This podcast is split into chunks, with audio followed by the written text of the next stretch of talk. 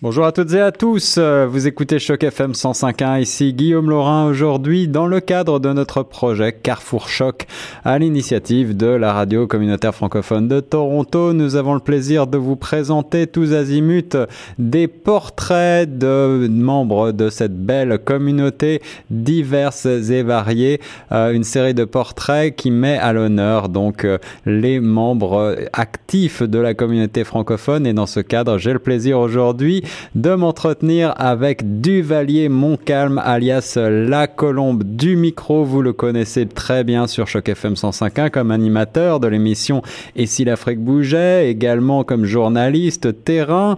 Euh, mais il faut savoir que Duvalier a beaucoup d'autres cordes à son arc et il a déjà une longue expérience dans les médias. Bonjour Duvalier. Bonjour Guillaume et bonjour à tous les auditeurs des 105.1 Choc FM.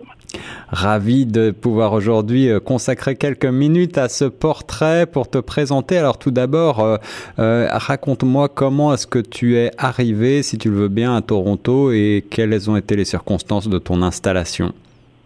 Mais disons déjà que ça n'a pas été assez facile parce qu'on sait quand même que lorsqu'on arrive dans une ville qui est totalement anglophone et qu'on est francophone de, de par les débuts, de par la vie, de par le quotidien, de par les études, de partout.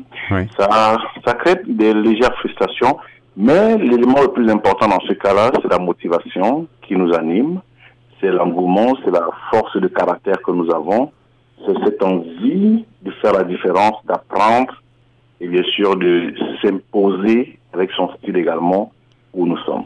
Maintenant, disons, je suis arrivé, ça fait euh, exactement, ça va faire trois ans et demi bientôt. Oui. Et c'est, je pense que je suis arrivé comme tout immigré. Maintenant, s'il faut entrer en, dans les, les, détails les plus absolus sur l'arrivée, je vais dire simplement que je suis immigré. Ça, c'est une certitude. J'ai côtoyé les, les centres d'asile pour nouveaux arrivants. Oui où j'ai passé beaucoup de mois parce qu'il fallait bien. Quand on arrive dans un pays où on n'a pas de famille, on n'a pas de connaissances, on vous dit toujours que c'est un tout petit peu le tremplin, même s'il y a d'autres possibilités. Mais nous avons choisi celui, j'ai choisi celui-là. J'ai passé par là, j'ai vécu avec des, des, des, des, arrivants de partout, des cultures diverses, des pays divers. Et là, on a pu échanger. Et j'ai encore un souvenir euh, que euh, lorsque je suis arrivé, parce que j'avais cet amour, cette passion pour la communication, dans laquelle j'exerce depuis beaucoup d'années, une, dizaine aujourd'hui. Oui. Je pense que Choc FM a été la, le premier média que j'ai abordé directement pour dire, OK, je ne dois pas sortir de mon élément, je dois rester focus sur mes principes. Alors justement, tu as abordé ces questions et je le disais euh, tantôt, euh, puisque tu es très connu sur les ondes de choc FM 105.1, comment est-ce que tu t'es engagé dans la communauté et qu'est-ce que cela t'a apporté? Mais disons que dans un premier temps, euh, on ne saurait euh, s'engager directement dans la communauté sans avoir euh, un tremplin, des opportunités et surtout sans avoir eu la facilité de, de, de prouver la compétence euh, qui nous anime. Parce que souvent on a la volonté de faire certaines choses, mais si on n'a pas la compétence, on peut faire, mais le rendu ne sera pas comme ce qui est attendu par les autres. Mais pour mon cas, ayant une expérience dans le domaine, quand je suis arrivé, Choc FM m'a donné d'abord un tremplin d'expression, c'est-à-dire une visibilité d'abord, parce que lorsque j'ai commencé à bénévole à, la radio Choc FM, c'était euh, une émission, ici l'Afrique bougeait, qui est toujours sur les ondes depuis, euh, ça va faire déjà deux ans et demi, je pense bien. Oui. Donc je pense que dès que j'ai eu ce tremplin-là, c'est devenu que toutes les communautés, toutes les structures euh, francophones qui avaient des grands événements à Toronto, solliciter des présentateurs francophones. Et par référence, on dit, OK, pour la radio Choc FM qui est notre partenaire, il nous faut. Et avec le concours de la directrice, j'étais celui choisi. Bien avant, c'était le, à l'époque de l'ancien directeur. Maintenant, par la suite, c'était avec la directrice. Là où j'ai commencé à adhérer tous les grands projets de la communauté francophone, parmi lesquels la francophonie en fait, Francofête, euh, euh, Rumba Fest, euh, la, présentation de l'événement du la fête du 14 février avec le consulat de France, avec le centre francophone de Toronto, où j'ai présenté le mois de l'histoire des Noirs, où j'ai fait tellement d'événements avec la communauté francophone de Toronto au travers de euh, la visibilité à moi faite par la radio où j'étais bénévole. Un engagement de tous les instants. Quelle est la plus belle chose que tu as, selon toi, apporté cette fois de ton pays d'origine et comment l'as-tu partagé avec Toronto? Mais disons que je continue de partager parce que je sais, j'ai fait le constat que ce pays est un pays extraordinaire en matière euh, de, de, de, sauvegarde de culture euh, d'origine, parce que ça veut dire que tout le monde se plaît à vivre ici, même avec sa culture d'ailleurs. On est, le pays est ouvert à cela, et c'est l'une des raisons pour laquelle mon émission est restée ici, l'Afrique bougeait. Parce que je pense qu'au départ, j'en parlais, j'ai eu des affaires, quand j'étais dans mon pays, je faisais des émissions ouvertes au monde entier. Ça veut dire, je savais déjà que ma culture, les gens la connaissaient, mais maintenant, le monde entier, les gens ne connaissaient pas dans ma culture. Qu'est-ce que je faisais? Je faisais des émissions portées vers l'extérieur. Hmm. Mais une fois que je suis à l'extérieur, je fais des émissions portées vers mon pays, parce que j'estime, vers mon continent, mon pays, parce que j'estime que euh, ceux d'ici doivent prendre acte qu'il y a une partie de l'Afrique. Il y a une Afrique, il y a un continent qui, se, qui vit et qui vit avec un regard sur eux. Et maintenant, eux aussi, il faut qu'ils aient ce regard vers ce continent-là, vers cette Afrique et vers ce Cameroun. Alors, je Donc, c'est un peu ça que je, regarde dans, la, dans mon style musical, dans mon style euh, en matière d'animation de, de, lors de mes émissions.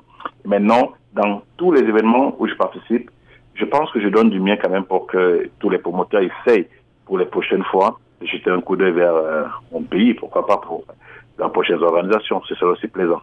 Eh oui, eh oui. Alors tu as déjà répondu en avance à un certain nombre de mes questions, mais euh, quelles sont les personnes ou les organismes desservant la francophonie qui t'ont le plus marqué jusqu'à présent et pourquoi? Je commencerai par euh, francophonie en fait. Oui. Parce que j'ai encore en mémoire euh, le mon cher ami Jacques Charette qui m'a sollicité pour son événement après qu'il m'ait vu prester à Francofête partiellement, et il a demandé avec insistance qu'il veuille que ce soit moi qui présente Francophonie, en fait, euh, qui était son événement, l'événement phare de, la, succession d'événements qu'il organise. Et par la suite, on s'est rencontrés, j'ai fait le, le, bateau du le homard, la soirée du homard, euh, en bateau, avec Jacques Charette. Ce sont des expériences extraordinaires. Et à côté de ça, il y a euh, Rumba Fest également, qui lui également, promoteur d'événements, accompagnant d'autres événements francophones, a constaté la prestation et a dit, je veux ce gars pour mon événement francophone Afrofest. Je me rappelle encore que avec lui, ça n'a pas été facile par rapport à mes emplois de temps et tout, qui étaient super chargés. Mais il m'a dit, Duvalier, je serai patient jusqu'à ce que tu arrives à ta disponibilité pour me faire cet événement. C'est une marque de considération extrême par rapport à la connaissance, au respect du talent de l'autre. Ce sont des choses qui, qui marquent beaucoup les esprits. Hmm. Je prends des, cas de, de, Centre francophone de Toronto où j'ai présenté le mois de l'histoire des Noirs. Et aujourd'hui, chaque fois qu'ils ont des événements euh, socioculturels, notamment des, leurs tournois de, de, soccer, de gala et tout ça, bénévoles ou euh, d'autres, le côté social de la, du centre francophone, je suis toujours honoré de savoir que je reçois des coups de fil du centre francophone qui me disent quelle est ta disponibilité pour cet événement. Quand je leur dis je suis pas disponible, c'est là qu'ils commencent à se dire, oh, qu'allons-nous faire avant de trouver une autre solution? Mais quand même qu'on ait pensé d'abord à vous, et maintenant je le fais déjà chaque, depuis plusieurs années. Dieu merci, ces personnes viennent toujours à ma visée très longtemps à l'avance, ce qui me permet de faire un planning bien détaillé et de pouvoir satisfaire euh, toute la communauté parce que pour moi, j'estime que pour des personnes francophones dans une zone anglophone, on a du nôtre à donner quand on sait que le pays, il est bilingue. Et alors justement, après euh, ce beau parcours et ces années d'intégration, quelles sont euh, les préoccupations que tu as encore en matière d'intégration aujourd'hui? Est-ce qu'il est y a encore des, questions qui restent en suspens pour toi? Ben, Disons que on ne saurait dire que tout est parfait parce que la perfection n'est pas de ce monde après moi. Et maintenant, je pense que si je vais dire que j'ai des choses encore, j'ai bien, bien, bien, bien des choses parce que on ne saurait se dire qu'on est accompli on a toujours beaucoup à gagner, beaucoup à apprendre. Et je, je dirais que moi, j'apprends tous les jours. Et je suis même en, en train de vouloir mieux apprendre encore. Parce que on sait quand même que moi, j'ai eu la chance que lors de mes tentatives d'entretien pour les, faire des cours de journalisme et tout, c'était comme des gens impressionnés, qui, qui j'étais comme la personne qui impressionnait les gens. Mais à côté de cela, je veux que ma connaissance soit encerclée par la compétence d'ici pour que ce soit un peu plus euh, ouvert, plus euh, structuré et plus au goût de la communauté dans laquelle je vis. Et, juste en un mot, Duvalier, euh, quelle est ta vision pour la francophonie à Toronto et au-delà en, Ontario, si tu en as une? Ben, Je pense que déjà, ma première des visions, la première de mes visions, c'est que le, le bateau dans lequel je me trouve, qui est la radio Choc FM, puisse au fil du temps être le tremplin médiatique communicationnel pour la communauté francophone.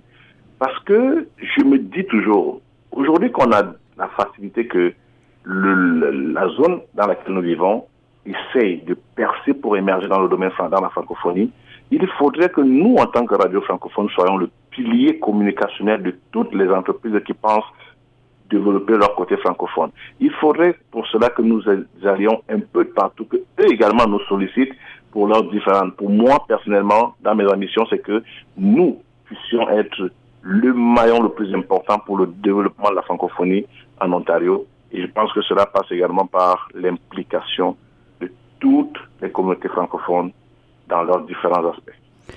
Un très beau parcours et un engagement de tous les instants pour euh, Duvalier Montcalm, alias la colombe du micro. Merci beaucoup Duvalier d'avoir répondu à ce petit euh, portrait chinois, de t'être prêté au jeu. Pour finir, eh bien une question, puisqu'on est sur la radio francophone de Toronto, euh, pour te demander si tu as une chanson d'expression française canadienne préférée et est-ce que tu veux bien la partager avec les auditeurs? D'accord. S'il fallait que je, je choisisse une bonne chanson francophone canadienne, euh, est-ce que je choisirais euh, Céline Dion? Céline Dion, ah oui, et ça c'est un choix, euh, j'allais dire euh, classique, mais euh, alors qu'est-ce que ça représente pour toi, Céline Dion? Explique-moi. Ben, disons que ça représente